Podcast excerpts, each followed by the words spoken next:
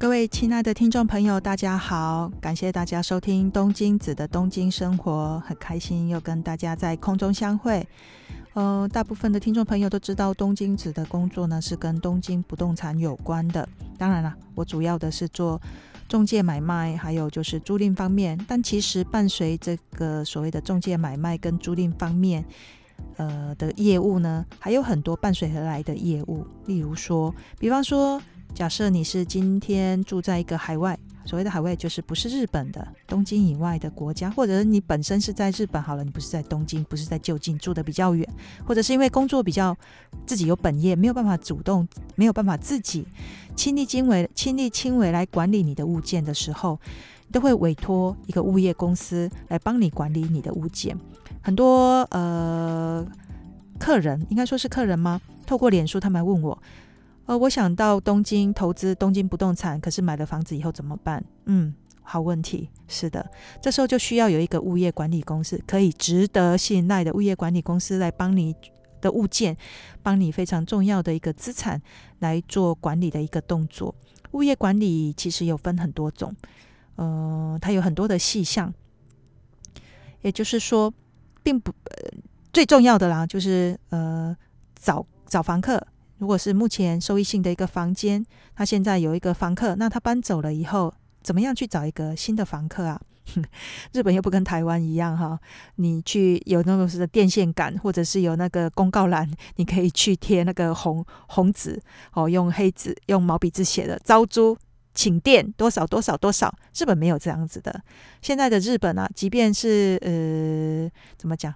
就算是专专业的一个房东啊，他也都会透过中介公司来帮他做找客人的这样子的一个动作。什么意思呢？嗯，大家在中间要找房子啊，找房子，你要去哪里找房子？现在的社会，现在的这个时代，很多都是上网找。以前呢，我们刚来的时候，我们那个年代呢，是到。当地的不动产，就是说，例如说，我想要去哪一个哪一个大学，那我们就会在那个大学的附近最近的车站，好，前面都会有很多不动产店，然后它就会贴在那个窗户上，呃，或者是门那里，或者是外面，然后去看什么什么东西多少钱，多大的多大的呃面积，多远的距离，怎么样的各式各样的条件就会写在上面。现在当然还是有这样子的不动产的存在，还是有。但是我想，我相信很多的人都是透过网络上来找房。那自己，呃，台湾好像还比较没有所谓的物业管理这样子的一个有规模的公司，或者是说系统的存在。在日本呢，这已经成为一个非常理所当然的一个现象，很少人会自己去怎么讲。呃，管理自己的物件也有，我们叫做自主管理，自己自己管理自己的物件。但是招租的这个动作呢，还是会透过中介公司去帮你做招租的这个工作，带客人来看房这样子。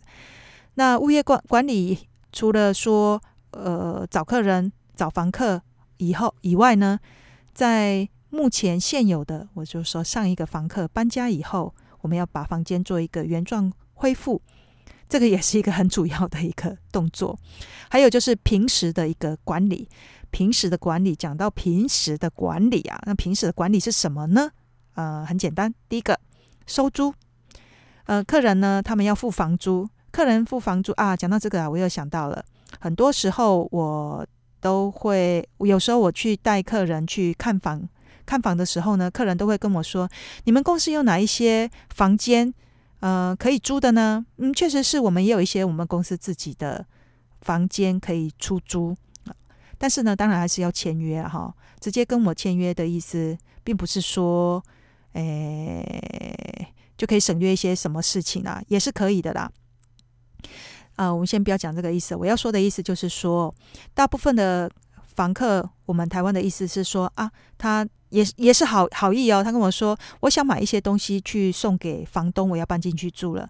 大部分的时候啊，其实在日本，你住了一个房子以后，你去住进一个房子，你可能很少的一个状况，你应该不会直接见到房东。除很少的状况以外，基本上 见到房东的几率很小很少很少很少。你会知道房东是谁，我名字，因为在契约书上会有，会有一个管理公司。但是呢，即便即便你直接找到房东啊，除了这个房东是我们台湾人的房东，你可以直接跟他啊，我们私下打交打打契约之外啊，很少日本人，即便你找到这个房东，好，他也会跟你说啊，我都是交给某某某管理公司，你要透过他去签跟我签约，甚至你不会有机会去见到房东，你可能会说啊，我今天有个东西，我想要，我客人都会跟我讲，我有个东西。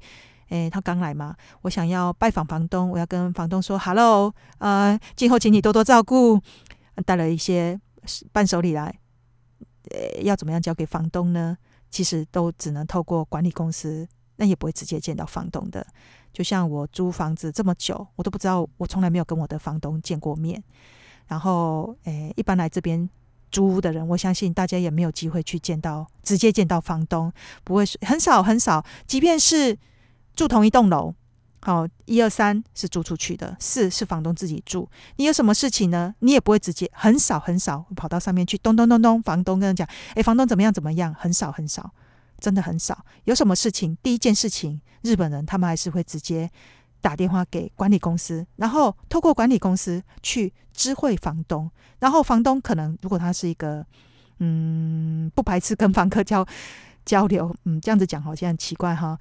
就是说，他觉得 OK 的话，他可能会把他下来，然后去帮房客做一些对应。否则，基本上他们是不会直接去做这件事情的。大家会觉得很奇怪，那不是直接跟房东讲就好了吗？其实日本人，嗯，这种动作，你直接去找房东，好像有一种要去跟他理论或者是 complain 抱怨，他们会觉得有一点不是那么好。所以，为了要避免掉一些直接的冲突。所以日本人很习惯这种透过第三者来做一个交涉，这种叫做 one cushion，放一个 cushion，好，中间有一个 cushion，就不会直接的来往了，减少一些冲突，也比较好讲话。房房东想要降涨价、降价干嘛的，他也不会主动直接跟房客讲，他可能呃贴纸条啦，或者或者是写信啊干嘛的。哦，这又让我想起一件事情。就是一般，如果你在住房子啊，就租房子啊，隔壁的房客很吵，哦，太夸张了。晚上吵，白天吵，白天吵不说，晚上也吵，过了十点还没有，还是很吵这样子，呼朋引伴，饮酒作乐。夏天开着窗子，然后喧哗这样子，千万不要自己跑到隔壁去敲门，咚咚咚咚，哎，卡塞声嘞之类的，这种是会。很容易引起直接的冲突的。那如果想你是那个受害者的话，怎么办？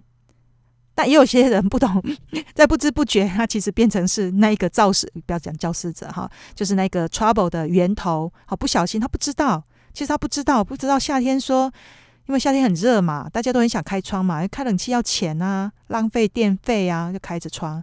那我们又比较喜欢热闹嘛，中华圈的，好，请朋友来呀、啊。那有一些可能会四个人不小心就凑一桌啊！天啊，这在日本是哎，我相信如果有来日本的人，应该会呃一很惊讶，说日本的晚上的街头啊，走在路上，你很少听到某一户人家传来他家里面的声响，电视机的声音听不到，狗叫、猫叫、小孩子哭闹听不到的，为什么？因为他们都会把窗帘拉上。你看不到里面的人的，不像我，所以这一点呢、啊，有时候后来我回去台湾，回去自己就是回去台湾的时候，我会有一点点小小的文化冲击，就是我走在路上啊，我都可以看到那户人家，尤其是夏天的时候，他们在客厅里面做什么，在日，在日本是很难想象的，甚至呢，我们都可以。呃，知道隔壁在看什么样子的电视剧啊？好像在看哪一档的八点档之类的声音呐，吼，他在骂骂孩子啦，吼，他做菜啦，我们都可以知道，在日本是不会知道的。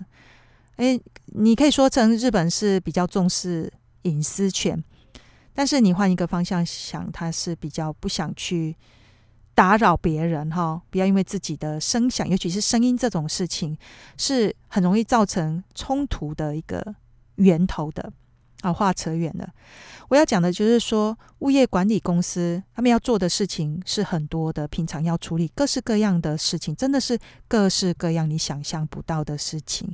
例如，嗯、呃，以前我还有在管理 share house 的时候，不是我自己物件，我我也有帮别人。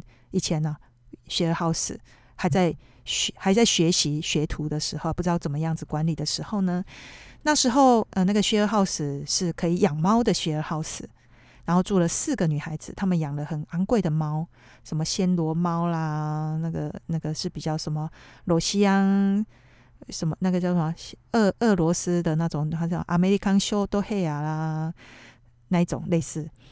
然后很可爱的四个女孩子，有一天我们二十四小都都有 trouble，二十四半夜三更啊，然后打我的手机哦，这个还是夺命连环 call，惊慌失措啊，你快来，你快来！我想，怎么回事啊？什么事情发生？什么事情啊？我也觉得非常的吓一跳，非常的惊慌，跳起来这种感觉。你快来，你快来！什么事？什么事？有一个小强在我们的客厅，我们四个人都呱呱叫，连猫都害怕，都吓到躲到房间里面不敢出来。你快来，来帮我把那个小强赶走，就是蟑螂，抓走，把它赶，就是让它远离我的视线。呀，然后就惊慌失措这样子。那我从我家要到那个地方去，大概晚上要，也、不要晚上了，就平常坐车都要一个小时，坐车电车。然后说你不来的话，我们都没有办法睡觉，我们要赶快要每个人都想要去外面住在外面的酒酒店，直到你保障说那一只呃拍胸脯说那一只小强已经离开我们家的视线范围之内这样子，所以我必须在晚上呃披上大衣，寒冷的深夜可以想象披上寒冷的衫。还带一个毛线我帽，还围巾、口罩、手套，然后全副武装，坐着电车热的要死，要脱掉外套，然后到了以后又要穿起来，然后鼻涕一直流，去到那边，然后看到那个小强，有什么好害怕的啊？我那个、那个、那个、那个脱起来，拿起来，啪一声，不就 送他去西西天了吗？他说不行，他的尸体留在那里。哦，好了好了，你要用用用。用卫生纸把它抓起来，丢到马桶。说不行，你必须把它带走。他连尸体都不想，或者是说，你不可以用吸尘器去吸它。啊、哦，那个还好，现在冬天我觉得那一只也是一个落网之鱼啦。因为夏天的时候更多，冬天的时候基本上它比较不会出现。讲到这个，我发现是这个虫子这件事情啊，啊、这个我们也可以来讲一个主题。日本的虫啊，诶，住居的这个虫啊。所谓的虫子、昆虫、昆虫的这个东西，我我我感觉自己，我感觉哦，诶，是相对于比较少的。可能台湾比较热，热带，所以虫子就多。那也许还是因为我是乡下长大的，所以我我从小就不怕虫。那我来到东京以后，发现我身边的每一个日本人、女人，不要女人，男人，连男人他们都很怕虫，各式各样的虫，他们都可以惊慌失措、花容失色这样子。所以物业管理呢，你还要。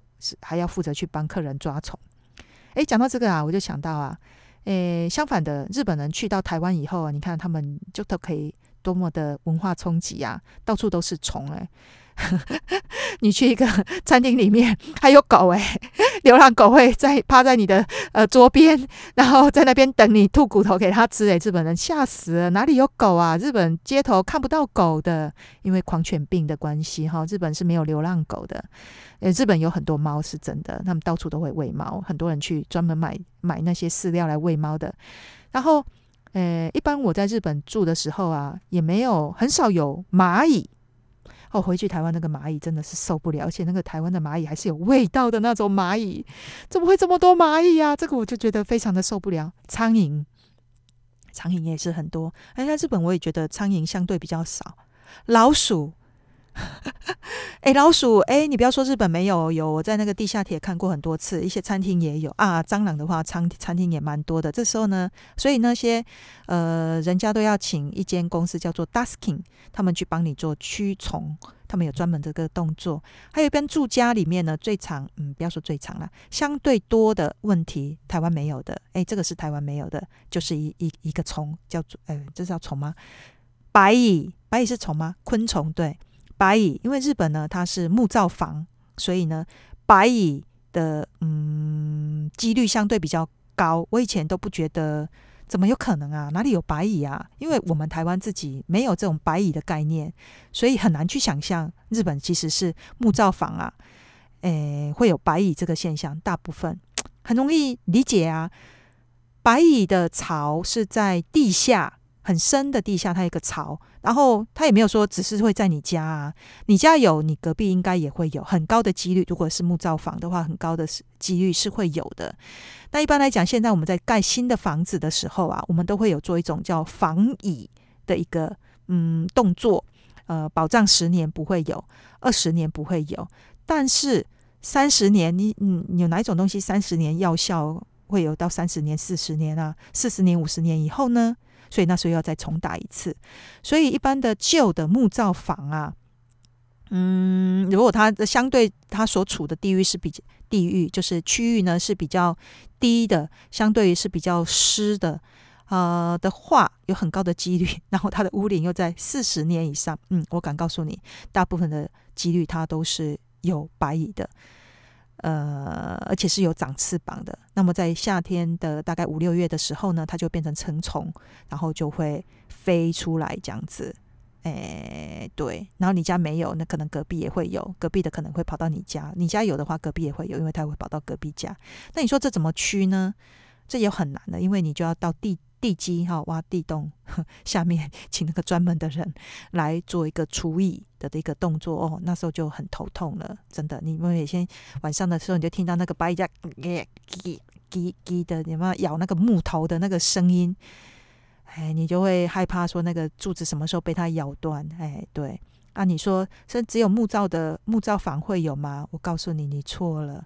连钢呃，我们之前有一个铁骨的房间呢，也曾经有这样子的一个事情，你就百思不得其解。真的有可能啦，吼！你咧装笑的吗？是安，那一种钢骨的厝会有白蚁啦。我告诉你，就是有的，因为钢骨的房子它只是构造，但是它有很多建材的部分，它还是木头。木头 用木头的地方 就会有白蚁吗？是这样子的意思吗？不是啦。但是呢，就它也出现了白蚁，所以我们也头痛了很久。你会碰到，我真的就觉得，哎，自从。接触了不动产以后，它简直是开启了我人生一个不同的视野。你每天都有新奇的事情，你每天都会哦，真的是兵来将挡，水来土掩。有事情你就要想，就是有 trouble，你就要想对策，你就要去想办法解决那件事情。哦，那种功力越练越强，这样子呢，就变成快要变成斯巴塞亚人这样子的感觉。哎，我觉得。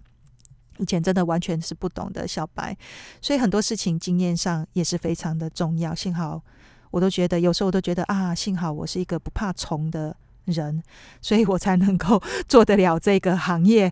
如果我是一个怕虫的人，那我怎么办呢？今天又出现小强，然后后天又出现白蚁，然后还有蚂蚁，然后还有什么蟑螂？通常一一楼也会比较多这种现象发生。我刚才也要讲到说，一个日本的相对的，诶，日本没有台湾有的壁虎，会叫的壁虎。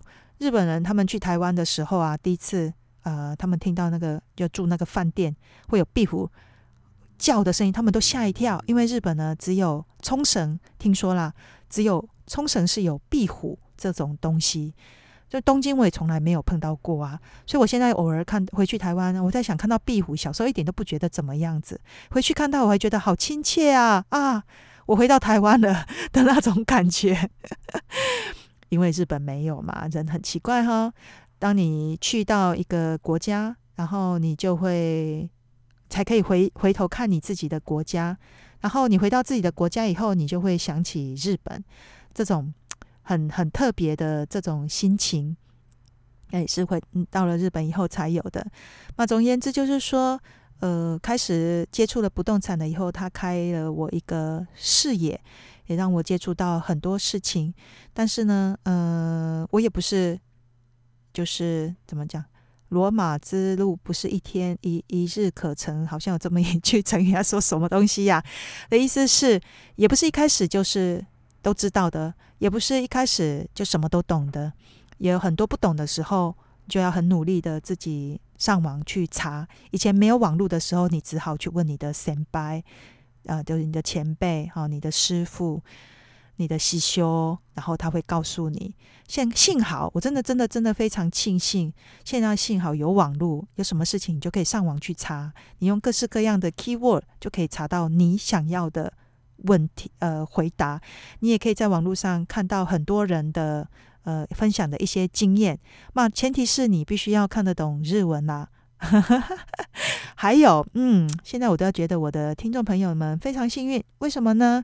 大家呢听我的 podcast 就可以免费从我这边得到很多新鲜的，或者是这些有趣的知识跟经验，很多的我的失败的经验跟我的成功的经验，我都会很开心跟大家在我的节目上分享。